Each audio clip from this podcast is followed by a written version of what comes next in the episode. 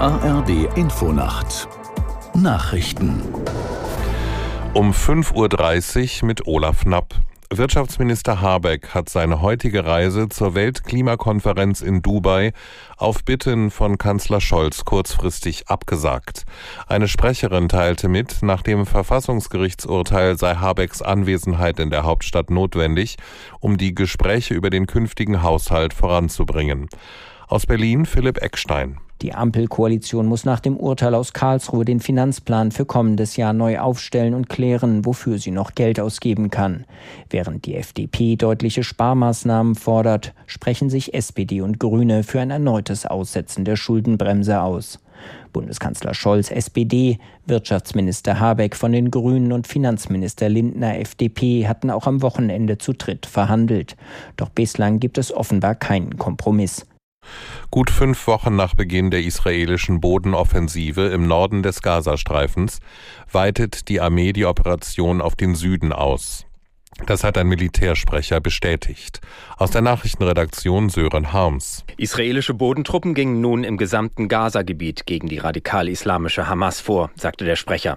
Laut der deutschen Presseagentur sollen Augenzeugen östlich der Stadt Khan Yunis israelische Soldaten und Panzer gesehen haben.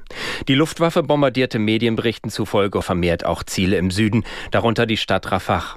Seitdem Israels Bodentruppen im Norden kämpfen, sind Hunderttausende Palästinenser von dort in den Süden geflohen.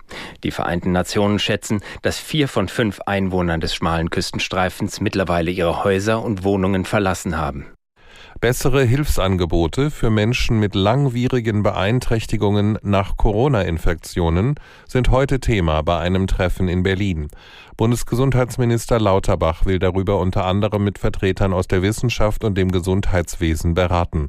Schwerpunkte sollen verstärkte Forschung, der Einsatz von Arzneimitteln und Rehabilitation bei Long-Covid sein. Noch gibt es wenig Anlaufstellen, Wartezeiten für Betroffene sind oft lang.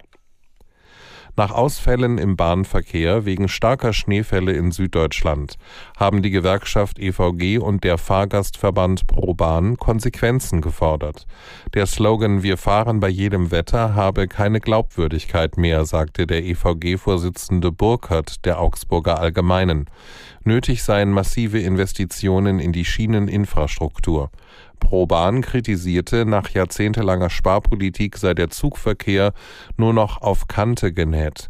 Statt auf möglichst viele Gewinne der Bahn zu schauen, müsse der Betrieb im Alltag funktionieren.